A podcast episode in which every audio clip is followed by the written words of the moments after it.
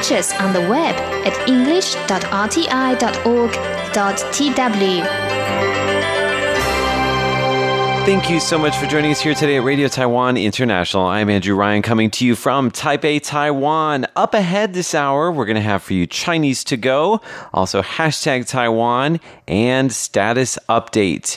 And in today's hashtag Taiwan, one of the things we're going to be talking about is Jeremy Lin and how he got, uh, well, we'll say Linsanity got Jeremy emotional. That's it. All right. So all those programs are coming up in just a moment. But first up today, here in Taiwan.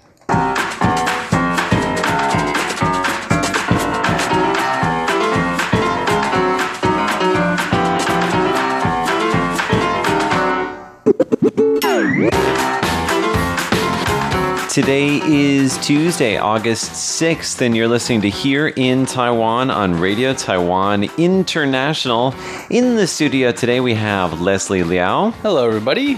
Natalie So. Hello. I am once again Andrew Ryan, and in today's show, we're going to be talking about a 27 year old woman who went to the hospital for. Oh no, this is just too good. Uh, I'm not going to tell you what she went to the hospital for, but it was very surprising. Let's just say most people wouldn't go to the hospital for this. Also, we're going to tell you about a whale that wowed some whale watchers in Taidong. I did a triple W. That's very impressive. Thank you. I Actually, I did a, quadruple W. Uh, and we're going to tell you about an elephant's response to uh, a zoo goer's hat falling into the enclosure. Oof. And also, the government is ready to start fining those pesky e bike riders. Electronic bike riders are causing a nuisance. I'm going to just put it out there. I almost got hit by one the other day on a sidewalk. Yes, okay, not happy about that. All those stories and more coming your way in today's Here in Taiwan. Don't go anywhere.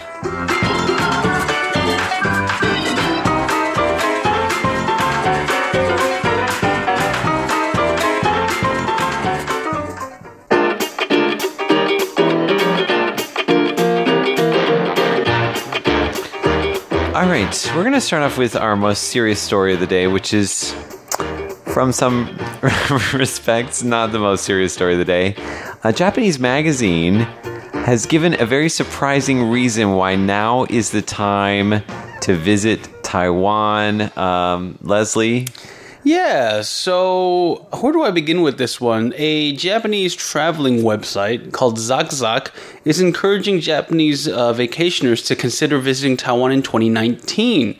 Now, this has everything to do with the fact that um, last week the Chinese government, uh, what did they do? They suspended all individual permits for travel to Taiwan. Okay, so this is Chinese citizens Yes. coming to Taiwan as tourists, but coming separate from a tour group. So they can never, they can no longer come separate from a tour group. Now, if you want to visit Taiwan and you're a Chinese citizen, they require you to be part of a tour group. Exactly. Okay. Now, this magazine Zakzak, uh, shortly after the Chinese government announced this regulation, Zakzak uh, started recommending that their readers go to Taiwan to travel. And they say that Ta- uh, Taiwan is already one of the uh, Japanese uh, travelers' most desirable destinations, but they're saying now that with this uh, this travel effectively travel ban in place, the, there will be decreased crowds and potential travel deals offered by hotels and tour operators to make up for losses. And less Chinese tourists around. So too. they weren't explicitly saying that, that, you know, that, right? As Yeah. Chinese tourists. Uh, though. but it but they, it sounds like they're saying it'll be fewer people in the places that you want to go to. Mm-hmm. What's interesting is the individual tourists are actually like I find um, like quite interested in coming to Taiwan and exploring mm. and like actually individual tourists that's where you find real connections with you know people from China and people from Taiwan because they're kind of doing the things they want to do. If you mm. come with a group, I mean any tour group, I don't care what country you're from, where you're from in the world, what kind of person you are, big groups of people mm. ju- are, are they easily offend the people who are around them, I think. That So I can thi- be annoying, yes. I think if it's your solo travelers, it doesn't really matter. I mean, there are, of course there are annoying solo, solo mm. travelers too. So, but I think that the main thing is, is they're just saying it's going to be a drop in numbers. It doesn't sound like they're saying specifically that they're Chinese tourists. No, No. no. Okay, because that would that would be kind of That would be not nice. not nice. so a little bit of a background is in 2013 there were 1.24 million Japanese visitors to Taiwan. Four years later, 2017, that's a nine 1.9 million people. Oh, that's great. Okay. From Japan. increase. Okay, Yeah, over the course of four years. Um, the uh, the travel agencies say the uh, uh, Taiwan's close uh, proximity to Taiwan, uh, Japan, relative safety, low cost travel options, and welcoming attitudes towards Japanese visitors, visitors make it an ideal destination for short trips. And I think um, they also find, I think a lot of Japanese visitors find that a lot of older people in Taiwan are pretty fluent in Japanese. Yes. Um, because if they were born before the Japanese left Taiwan in 1945, Five? Um, I think that then, you know, they would have learned, you know, as long as they're of school age, Mm. then the Taiwanese person would have learned uh, Japanese. So Yeah. if they're like 70s, 80s, Yeah. definitely they would they would know some Japanese. My dad's 74. He has a Japanese. He and his siblings call each other by their Japanese names. Really? Oh, wow. What's your dad's Japanese name? Uh, Hiro. I was, you know, it's funny. My my friend's uh, father's Japanese name is Hiro too. It must be like a very common Japanese. Must name. be. Yeah. Well, it sounds cool in English, right? It does. Hiro. Yeah. Interesting. I think that's very interesting. The the um, drop off in Chinese tourists that will start on August first. Uh, so we're still in the first week of this ban being in place. Um, now, now you were telling me originally um, that the numbers, if you compare the people that come separate from tour groups to those who come as part of a tour group, it's close. It's almost half and half, right? It's like 1.2 individual tourists for every one to, uh, tourist with a group. Okay. So we could see a pretty quick drop off, um, but maybe those numbers will come back up. Maybe there will be more uh, people coming as part of a group. Although I did say that um, there's a chance that China could cut the number of people that are coming by group as well. There have been rumors about that. Yes. So we will uh, follow that news. If we hear anything, we'll, of course, let you know here on RTI.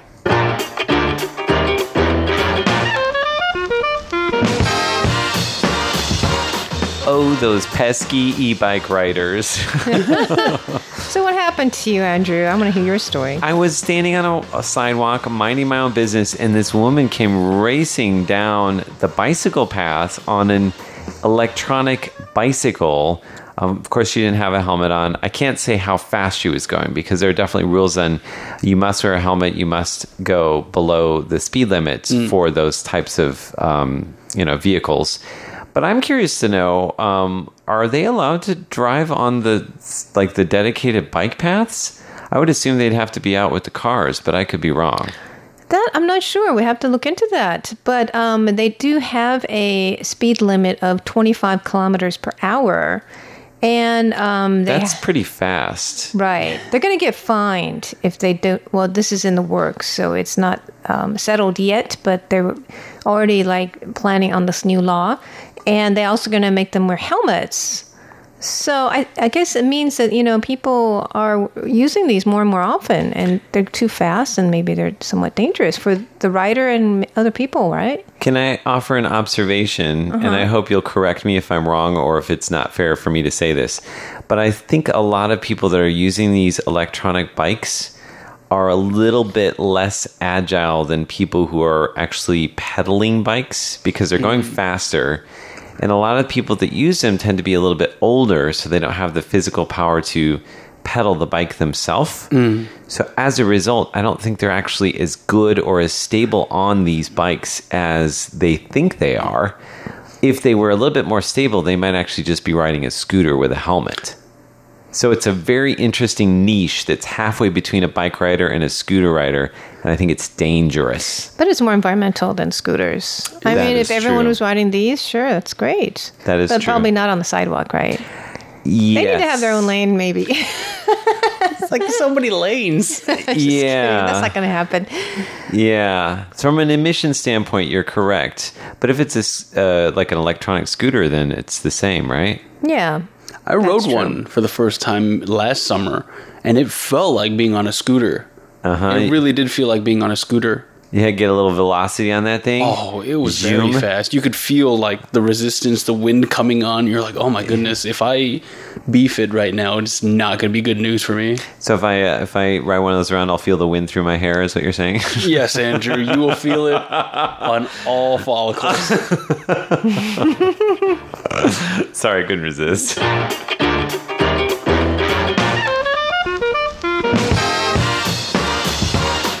Okay, so a 27 year old woman went to the hospital for a very strange reason. Uh, and Leslie, you're going to tell us all about that story. This is something that I think can only really happen in Taiwan. So, a nutritionist, uh, her name is Huang Su Min, she recently came out and said um, your diet can actually affect your skin tone.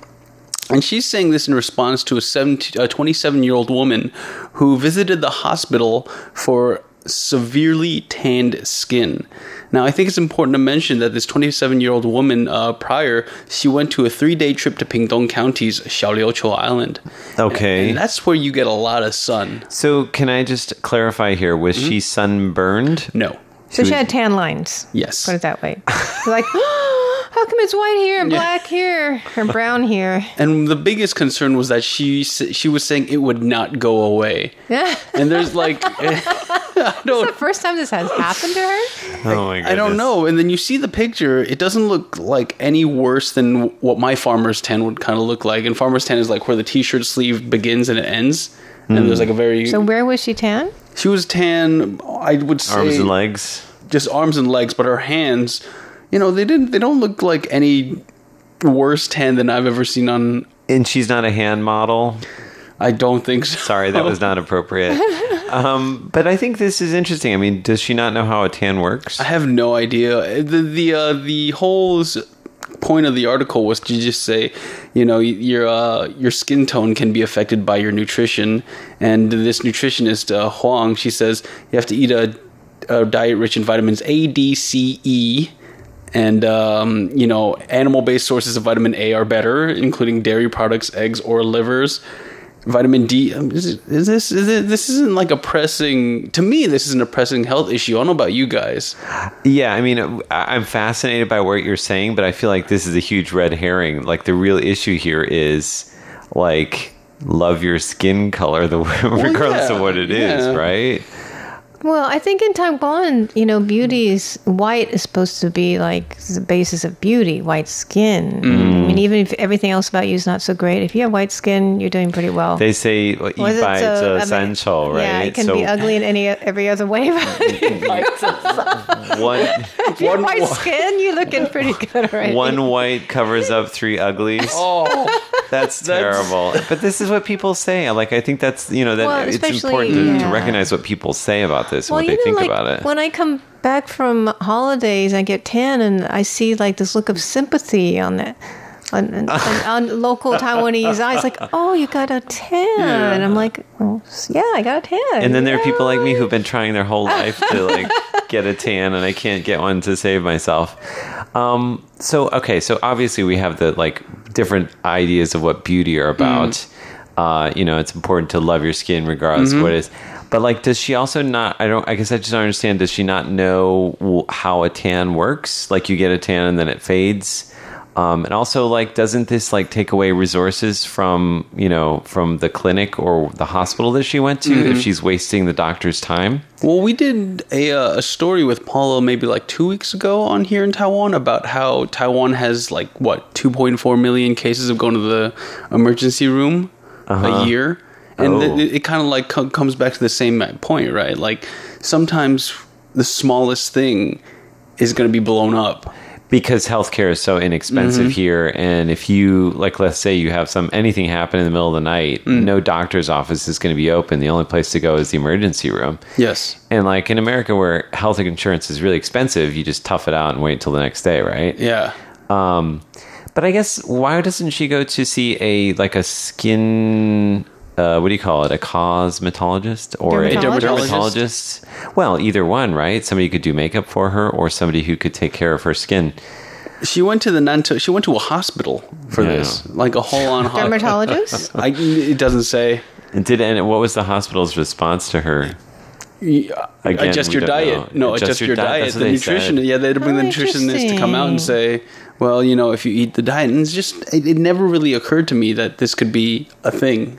But wait, wait, 'cause, I mean, she's still going to get a tan, even if she has a lot of vitamin A, D, C, E, and whatnot. If she's out in the sun, that's how you get a tan. It's not for lack of eating certain vitamins. They say the the eating can fend it off. Like Okay. it can regu- it can help regulate the skin. The right diet can mitigate tanning effects. That's interesting.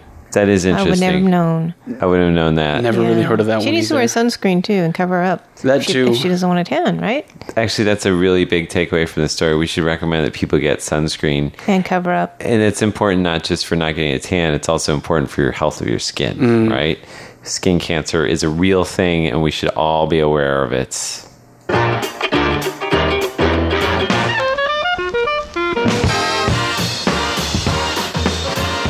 Right, so we've got a duo of stories here. Uh, one involving a whale, one involving an elephant. Uh, these are big animals, one in the ocean, one on land. Both mammals. both mammals. That's right. Wow. I learned something. Um, so let's start off with the whale, the whale wowing whale watchers in Taidong. Yeah, well, they didn't go there to watch whales. They went to this really nice beach um, called Sanxian Tai. It's, it's a landmark in Taidong where there's a big bridge and it's just a very beautiful scene. And then all of a sudden, this gigantic whale is almost swims on shore. I mean, oh, it's No. super duper close. It's like five feet away from you. Oh my If your, your feet are in the water, and people are amazed. And it was swimming in circles a few times. They try to do this. They try to beach themselves. Like if they're distressed, the whale will try to throw itself up on the beach and Really? commit suicide. Yeah. Oh, so, So I'm glad they didn't do that. Yeah, they didn't. So some of the ladies were like, "Don't come here! Don't come back again!" You know, 不要回来 or whatever. You know, they get really uptight about it. And then Wait, were they they saying that for the health of the whale or I have because no they were idea. afraid? I don't know. And then another guy was like, "Oh, he wants to play with us." you know. Oh. And then uh, luckily, the you know the whale returned to sea. So Well, he's that's good. doing mm. fine. Doing yeah, fine. But it was really, I mean, the people there saw the Coast Guard said they had never seen a whale come so close to shore. Wow. So That wor- makes me was- worry. It was like you know swimming in circles, and people were screaming and getting excited. And oh it's all wow. on video. Get out of here. The whale's like, I wanted to create a viral video, so I swam near I want to shore. become famous. All right, Leslie, let's um, bump onto your story. It's the elephant's response to zoo goer's hat falling into the enclosure. Big ol' big ol' land mammal. Um, so Kelly Tang, uh, this woman was named Kelly Tang. She went to the Taipei Zoo with her two kids, and as they were looking at the African elephant den, her a gust of wind blew her hat into the elephant enclosure. Now, what happened was um, her son kept crying out loud to the elephant for help, and the huge animal that was he was eating grass at the time, I guess, slowly walked over, picked up the hat, and threw it back at them. oh, that is so sweet. That is super sweet. Oh my gosh. And um, there's actually photo, uh, vi- video of this online. Oh, I want to see that. Super cute. I want to see Look it it too. up.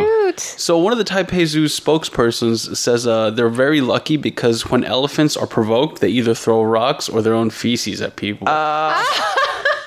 Oh no, and no. um, the elephant is actually 37-year-old Qian Hui, a gentle uh, female African elephant that's familiar with interacting with uh, its human ter- caretakers. Oh. so she's a very friendly elephant, and I'm, I believe wholeheartedly that this that's nice. elephant knew what was going on and just wanted to help. that is super, Oh, super that's sweet. sweet. Her name's Chen Hui. Yeah. Wonder who who she's named after. Oh no! it sounds like somebody from like the office next door, right? Yeah, it does. Somebody. All right. Well, very interesting. I love to hear stories, happy stories about animals. Um, it seems like in these times when so many bad things are happening, it's nice to, uh, you know, see what kinds of animal videos you can watch. I saw a fun video today. It was of um, somebody pouring ice, like crushed ice, into like a little kiddie pool, and they had these huskies that would just jumped in and were like eating the ice and rolling around in the ice. And they were They pouring, felt at home. they felt at home Oh, because goodness. summertime is too hot, right? And so you can uh, cool your uh, y- fun. your winter animals down with a little bit of ice. Uh, very cute to see. A nice way to um, kind of cool down myself. I felt cool watching the video. You have the best animal videos. So good. I love a good animal video. If you've got any, you can send them to us here at RTI. Well, thank you so much for joining us for Here in Taiwan. I'm Andrew Ryan. I'm Leslie Liao. And I'm Natalie So. Stay tuned. Much more ahead on RTI.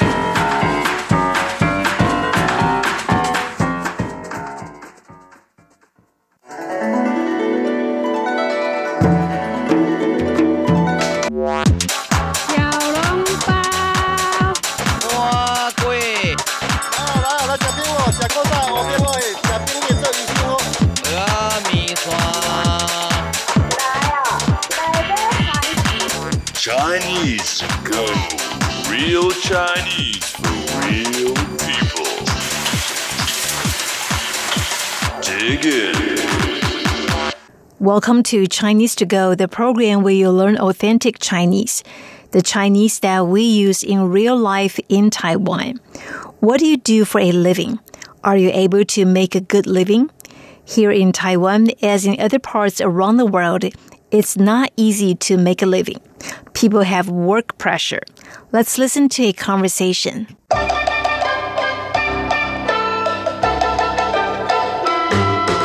你昨天好像看起来不大快乐，怎么了？ You didn't look very happy yesterday. What's the matter? 没什么，大概是没睡好吧。 Nothing. It's probably because I didn't sleep very well. 为什么没睡好？是工作太繁重了吗？ Why didn't you sleep well? Is it because of a heavy workload? 是啊，最近工作压力很大，老板又要求很多。 Yeah, a lot of stress at work, and my boss is pretty demanding too. 上班赚钱不容易，每个人都有压力。 It's not easy to make a living.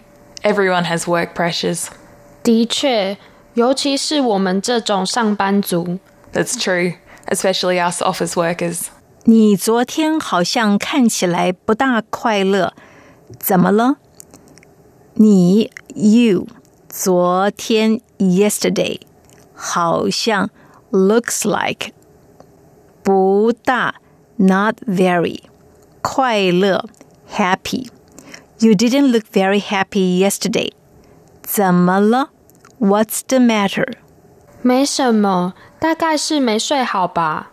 Nothing. It's probably because I didn't sleep very well.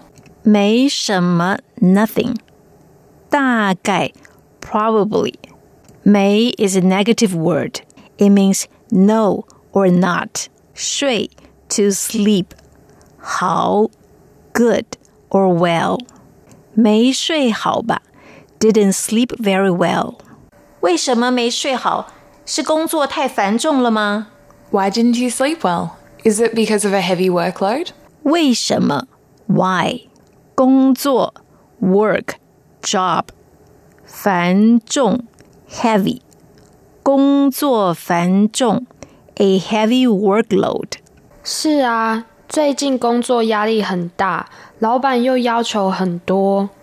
是啊，Yeah 工作 work 压力 stress or pressure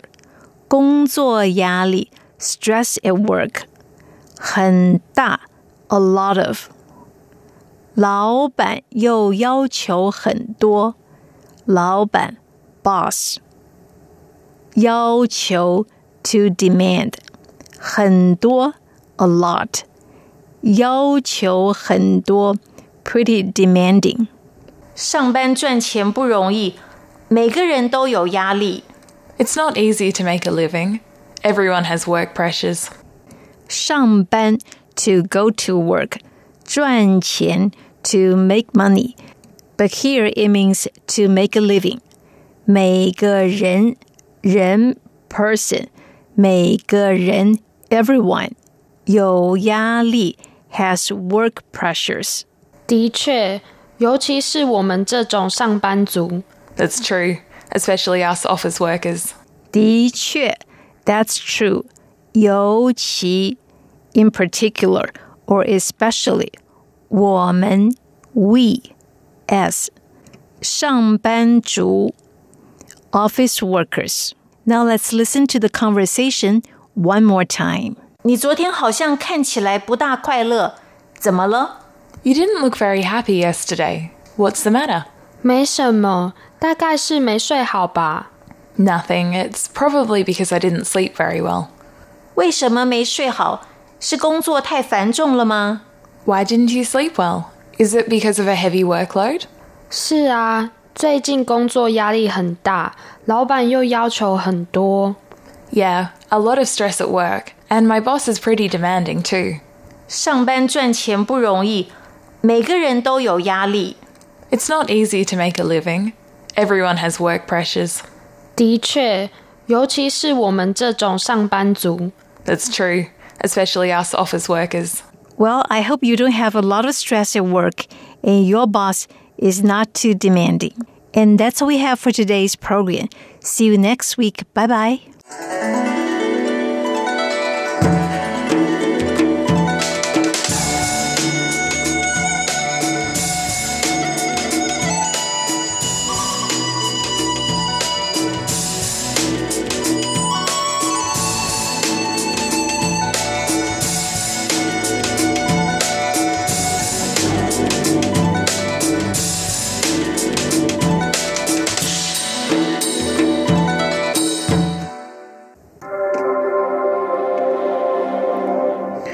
Welcome to Hashtag Taiwan. I'm RTI social media guru Leslie Liao.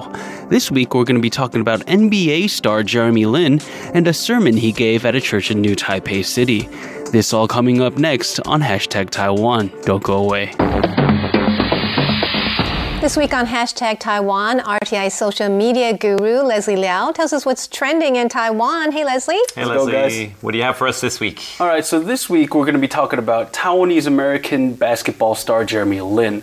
Now, Jeremy Lin likes to come to Taiwan after the NBA regular season to put on basketball camps and get in touch with his roots.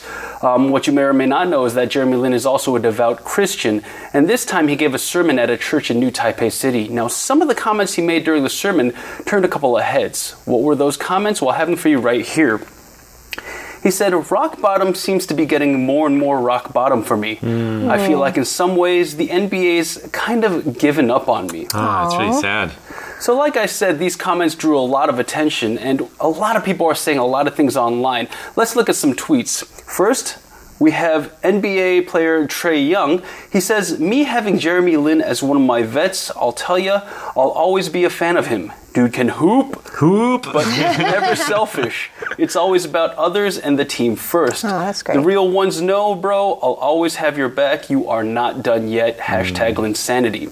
Now, it's not just current NBA players that have Jeremy Lin's back. Uh, one veteran, Dominique Wilkins, says, Man, I'm here for you, my man Jeremy Lin. Anything you need, hit me up. And I think it's also important to note that both Trae Young and Dominique Wilkins were part of the Atlanta Hawks team, which is the same basketball organization that Jeremy Lin played for before he went to the Toronto Raptors and won a championship earlier this year. Not a lot of people are able to sympathize with a big uh, basketball star like Jeremy Lin, but the sports industry, for the most part, had his back. Freelance sports writer Chris Walder writes Jeremy Lin is an NBA champion. Jeremy Lin attended Harvard. Jeremy Lin has made a lot of money. Jeremy Lin is also allowed to be upset and or depressed sans judgment. That's true. Yes. He's human. That's right. Now, a lot of Jeremy Lin's fans also uh, went to social media upon hearing these comments to comfort him, but I found one comment that really broke it down uh, big time. Mandy Xiao says, Don't forget that the NBA is an organization that values business opportunities.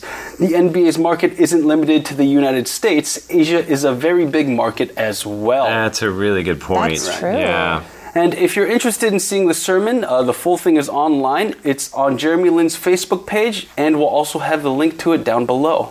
Cool. Well, you know, I think it was really brave of him to be so honest with how down he was feeling in Mm. public. I mean, I think he was trying to be genuine and humble and not complaining like some people bragged, uh, you know, about him. Well, I think that you know the NBA is such a culture of like you know trying to be like tough guy, right, and really kind of building yourself up, and that's what helps you win games too. But I think for him, authenticity and the story, Yeah. you know, even if you know eventually someday he's not going to be able to play, those will actually go with him through his whole life, and I think that's great. Well, you know, Jeremy Lin's entry into the NBA itself was just so groundbreaking. That's Broke true. a lot of records. For the Asian Americans, I mean, it's very inspiring. Very and I think so. he's a great role model for young men. Yeah. So, and he, you know, he also said that perhaps he may come to Taiwan. He'd love to come to Taiwan to play. Uh, With if his you'd brother. Like to come on our show? We'd love to interview That's you. right. We'd love to interview you. We hope you come to Taiwan um, to play. That would be cool. Whatever you do, I'm sure, Jeremy Lin, if you're watching, it'll be great.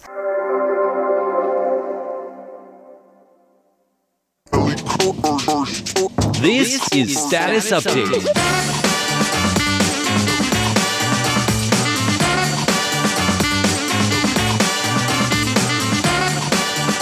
Welcome to Status Update. I'm Shirley Lin.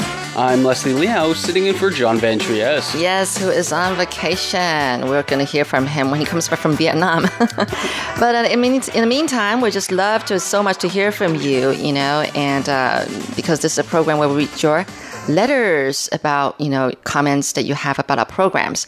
But before we do that, Leslie and I are going to update our status. Well, it's mo- mostly Leslie updating his status. So, what have you been up to lately? Apparently, you've been kind of using your muscle a lot and moving stuff or something. I'm undertaking a huge project. Um, my, I currently live in um, my family home, and we have this nice big room that's a Japanese style room. It's a tatami room, and um, I moved back about six years ago, and all throughout those six years, it's just been a mess. Like at one point, my dad was just like, "Don't open the door to the Japanese room, or else things are gonna come out flying." And it's true. It's true. So um, I took it upon myself because my parents are very old. My, my dad's like 74, so he's not going to do it. And this problem is just going to get even worse if I just don't deal with it right now. All right. I have a story for you, Shirley. Okay. There was a um, there's a small couch that I grew up in that home with. There's an, a really small couch, Yeah. and for whatever reason, my mom hated that couch. She's like, I want to get rid of it. I want to get rid of it. I want to get rid of it. When I moved back six years ago, that couch was nowhere to be seen. So I Oh. was just like, I guess she threw it out.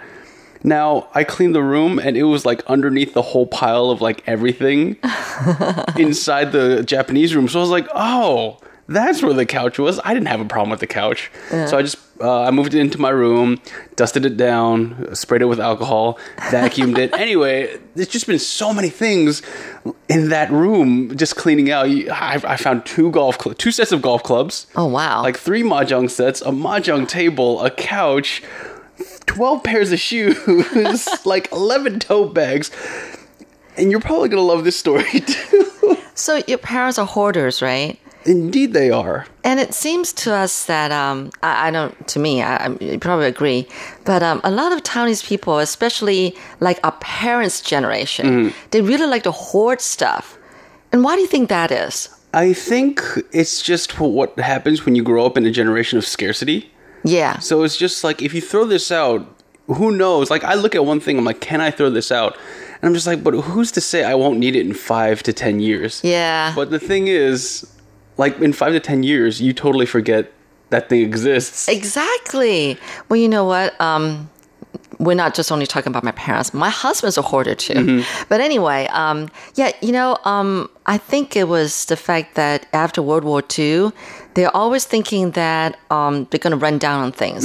So they keep everything, and and of course, it's always good to keep things you know, as a memorabilia, and um, you know, kind of tell a story. You know, someday when you come upon it or something like that. But uh, I remember going to one of my daughter's um, classmates' house one time. I couldn't believe they had like crates and crates of stuff, and they only managed to kind of like, you know, leave a little path through their living room and dining area and all that. And it was just incredible. I couldn't believe it. And stacking up, and it's just like, I don't know. I, I hate to say this, but it, was, it just looked like junk. but um, I, I couldn't believe it. That was, to me, a typical Taiwanese family home or something like that. But I, I wouldn't do that with my home, except I have a problem because my husband's a hoarder. Yeah. Keeper of things. I'll be sure to uh to clean up my house if you ever come over. Yeah. Here's another story for you, really quickly, Yeah? Shirley. Um, I was cleaning out, and then underneath my bed, my parents use that as storage. I found a nice little pewter-made um, container. It's almost like a cylinder, and then I had no idea what it was for. It was made of pewter. It was beautiful. And I was just like, "Ooh, do you know what would go really good inside this container?" Cereal. like I was gonna store my cereal in there, and then my brother went to a museum. He took a picture, and that in like a similar pewter canister was in the museum, and he's just like, "Yo, you were gonna put your cereal in that?" I was like, It's antique. It Uh, you could probably sell it for a fortune. I had no idea what it is. Oh, that's weird. Well, did you show it to your dad? I mean, could he remember what it was? No, he couldn't make heads or tails of it. Oh, okay. But um, you had to really be tough in throwing things away. I mean, mm. there are times, there are times when I, you know, come upon something, a, a piece of shirt or something like that, or a mm. skirt, and I'm going like, oh, I, I don't know. Maybe I can wear it some other day mm. because there, you know, sometimes fashion is there's what do you call it, retro? Yeah. Uh, go retro and Vintage. vintage yeah vintage right and so you never know that's the only problem i have is my clothes that that finds it really hard for me to throw away but other things uh, i mean ideally I- and i'm telling a secret right now but um, i had to throw away some of my husband's clothes while he's not watching Did he even notice? Did he No, notice he though? didn't. Exactly, exactly. yeah i know That's that is point. funny that is really funny but anyway all right so y'all done with cleaning out that japanese room and now it's like become a real guest room right yeah, it's So- become my dad's office. Oh, So, oh, good, good, good. Uh, we moved a, a desk in there, a table in there, and because my dad was just using like a fold-out table in the living room, and it just didn't look aesthetically good either. yeah, I know. Wow, so he's happy now. He's very happy. well, thanks to his son's hard work. Yeah. Sooner or later, it was going to come down to me. All right, good for you. All right, so let's uh, get to our listeners' letters. All right, I think it's about time. Sure. But um, we always love to hear from you all, just what you have to say about our programs. Our address is PO Box 123 199 Taipei, Taiwan, in case you don't have it. You can always uh, write us on email. That's uh, rti at rti.org.tw. You can always, always, always leave comments on our Facebook page. Let us know what you think about the stuff that we put on there, whether it's news stories or videos or Taiwan Insider. Yes, our online uh, video program uh, about um, uh, things that happened uh, in the past week. So that's what we have, Taiwan Insider. Okay, well, first of all, I have a letter here. This is coming to us from Madhab Chandra Sagor of uh, West Bengal, India. And let's see here. He listened in on July 23rd at 9405 kilohertz. SINPO rating seems like it's four across the board, so that's pretty good. Strong and steady. That's what he said. And um, it says uh, he listened to news in English, of course, and then about high school in Taiwan cities, co-education students, and also about co-education uh, students' uniform. Yes, uh, promoting gender equality, as I remember that news story. He also listened to Chinese to Go, which is a free Chinese lesson about real life in Taiwan conversations, and then uh, about Taiwan's tea, drink, and drink shops in Taiwan. And then on another day, which was July 28th, he listened again. Uh, again, the same frequency, 9405 kilohertz. Again, four across the board in, in terms of SINPO rating. And he listened to the news. Then there was my program in the spotlight about a foreigner, Diana uh, Watson, that was, uh, who won at a Mandarin speaking uh, contest. And then um, classic shorts, I suppose and also talking about uh, pandas in the Taiwan Zoo. So again, that was coming to us from Madhab Chandra Sagor of West Bengal, India. Thank you so much for the details. All right, and I have a letter here from Andrew Kuznetsov from Riga, Latvia. That's Europe. Wow, that's pretty impressive. Yeah. Um, July 17th was when they tuned in at around, I guess, uh, close to 4 o'clock local time. And they listened in at 9405 kilohertz. A SINPO rating was 34443. And in brackets, he says, pretty weak. Um, we're sorry, we're working on it. And um, he listened to the opening music, the RTI id- identification, which is all pretty standard stuff. And then I'm guessing this uh, news and report segment by Shirley. So, oh, Shirley, there you Yeah, go. right. Sorry. Sorry. Um, and then the program came out with uh, the net, the contents by Natalie. So I'm guessing that's here in Taiwan.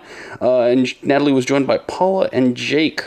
And then there was Feast Meets West, RTI, Exercise Your Mind promo reel. I don't, I don't think I've heard that one yet. Oh, well, you've got to listen to that one. All right. Nice and then one. they had Andrew Ryan, um, his hosted segment, Ear to the Ground, which is just sounds from Andrew's balcony. Right. I wonder, I wonder what oh, it, it's possible. Mr. Kuznetsov tuned in again on July 20th, which is actually my brother's birthday. All right. All right, same thing. Opening music, identification. Weekend edition opening and info about web and social links by host. Chinese to go, easy Chinese lesson. That one's hosted by Paula. Taiwan by number, which is actually a Taiwan Insider segment, isn't it? That's right. Yeah. About tea drinking. Oh, I was there for that one. That one was very, very interesting. Hmm. Did you know that like tea can be up to 20,000 US dollars a kilo? What? Yeah. That's what Andrew talked about on that episode of Taiwan Insider. Wow. Uh, Curious John and John Van Triest talked about Japanese Navy radio stations, uh, one near Kaohsiung. And uh, the SINPO rating this time was 45454. And uh, Andrew says, very good for such a long distance. Oh, yes. I must, uh, I must agree. And then we have one more report from Mr. Kuznetsov. This was on July 23rd, and he spoke about uh, here in Taiwan, Chinese to go, Taiwan by number again. Oh, and a status update with Shirley in this show. All right. With uh, with you and John, must have been last week. Yes. Okay, and then the SINPO rating was 24342. A little bit weaker, a little bit Yeah. I'd yeah. say we have a pretty average, pretty good, solid performance if you average it out, Shirley. All righty. And Okay. that's going to be it for me. All right. So that was from Andrew Kuznetsov of Latvia. Mm-hmm. Thank you so much for writing. All right. The next letter I have is coming to us from Brian Newell of Logansport, Indiana, USA. And it says here, Dear RTI, July is flying by fast. Well, it has already flown by. I hope all is well. I really like the Hakka music from the Golden Melody Awards. Yes, that was from my music program, Jukebox Republic. And um, actually, I'm still in the process of introducing the winners of uh, the Golden Melody Awards this year. That took place end of June, and that's uh, sort of like the uh, Grammy equivalent in the Mandarin uh, community. Okay, so let's hear next one. It says it's been a challenge to keep up with everything this summer. Thank you for the chance to win a bubble soda maker. I didn't know that we have a contest like this, but good for you. Yeah, congratulations. All right. However, the best prize comes in listening to your programs. Aw, Wow, flattery will get you everywhere, Brian. You put great time, thought, energy, and effort into creating professional programs that are warm and engaging. Best wishes through this July weather. Well, we're into August, so yes. Let's uh, move on together. All right. Um, so the programs you listened to, there was uh, Ear to the Ground with Andrew Ryan about Taipei tree frogs getting ready for bed. Okay. And then um, to Go. And then he listened to a status update about a new exhibit at the Taipei Zoo. And then Jade Bells and Bamboo Pipes with Carlson Wong about a Qingming Festival music. All right. He also listened to uh, Jake Chen's Lights Camera Asia about martial arts movies, Twilight Samurai, about Japanese historical drama. Uh, and then Time Traveler, where it's about the uh, brick building in the Taipei Botanical Garden. You know, that used to be my backyard when I was living at uh, Guangzhou Street. Oh, wow. Yeah, in downtown Taipei. But anyway, all right. And then there was Stroke of Light about Infinite Rays by Dresden-based artist Fu Rao, inspired when he when when children asked him about a comet. Oh, I would have wanted to see this exhibit. And then on the line with Carlson Wong about the National Development Corps of National Defense University serving the aim to provide military training and college courses to international students from Asia, Africa, and Latin America. Huh. Huh, yeah. I I say that's I'd say the same. Okay. And then my music program, Jukebox Republic, Best Hakka Album. Yes, winner of the Best Hakka Album. The Land is on Naval by uh, Luo Sirong. All right. Well, thank you so much for the details. That was coming to us from Brian Newell of Logansport, Indiana, USA. All right. I have a letter here from Mr. from a Mr. Baikon Hazarika from India, listening in on July 19th at the frequency of 15320 kilohertz. SINPO rating 43343, language English, and the place of reception is in Golaghat. They listen to classic shorts program and uh, stories from Chinese history and literature. Uh, there was also a poem of from the poet Wang Wei uh, who is also a painter, musician, and statesman of, of the Tang Dynasty. Uh, the poems we broadcasted uh, said really fantastic. I really enjoyed today's show, and I found today's program more knowledgeable and impressive. Well, thank you very much, Mr. Hazarika. Uh, we hope you keep tuning in, and you know, there's always uh, there's always stuff you can learn from our our shows. Yes, yes, for sure. All right, and then I have a letter. This is coming to us from Hideo Tano of Japan. And uh, it says here, Dear Sir and Ma'am, I had the pleasure of hearing your station on English program on 15320 kilohertz on July 15th from 0330 to 0355 UTC. He listened to my music program, and uh, it was uh, announcing winners of the Golden Melody Awards. Um, he was using a receiver that's a Sony ICF shortwave 1000T with uh, antenna that's a Sony AN1 wide range antenna. So it says if the details in this report are found to correspond with your station log, he would appreciate a verification card with no problem. And that was coming to us from Mr. Hideo Tano of Yokohama-shi, Japan. Now, I believe that we got uh, a, an- a comment on Facebook. Yeah. Um, what have you got there, Leslie? So it's our segment on um it's a top story segment about Tsai Ing-wen's trip recent trip to the United States. And it drew a lot of attention because she went to Colorado and she rode horses with the governor. Ah, right. And Andrew Ryan uh, tied this into his whole uh, Taiwan Explained segment on Taiwan Insider about the Taiwan Travel Act. And it opens up uh, high level officials to come to Taiwan and go to the United States and have these exchanges. Exactly. And Andrew said, made a really good point in saying that um, this actually might open up the door for Taiwan's president to meet with President Donald Trump or wh- whoever is going to be the American president at the time. So Andrew says it could, it could President Tsai meet President Trump. And uh, we have one from the old Miao Feng says, It would be great to see them both ride together. It seems like a mission impossible, but let's work on it. Yeah. And uh, it's just, there's been a lot going on lately, you know, so many changes within the past year that I don't know. I, I, I never thought it would be possible, but at the same time, you're telling me it's feasible. It's like, wow. Yeah. That'd be great if that can happen. Yeah, yeah, yeah. All right. Oh, wow. So we had uh, we had writers from Japan, Latvia, and India. This is a very global, global, You global. Uh, if you know, maybe if if our current listeners right now they're not represented, why don't you guys write something in here? You know, Yeah. a little bit All of right. email. Right, exactly. We so much love to um, hear from you, so do write us and let us know what you think about our programs. And um, leave us comments, just what you think and what you like about our programs. You know, in detail, we, we, we want to do better. So it all depends on your letters. Again, our address is PO Box 123-199 Taipei, Taiwan. And if you write us emails, the address is rti at rti.org.tw. We also love your Facebook comments. So until next week, I'm Shirley Lin. I'm Leslie Liao, sitting in for John Van Trieste. All right, goodbye. Bye bye.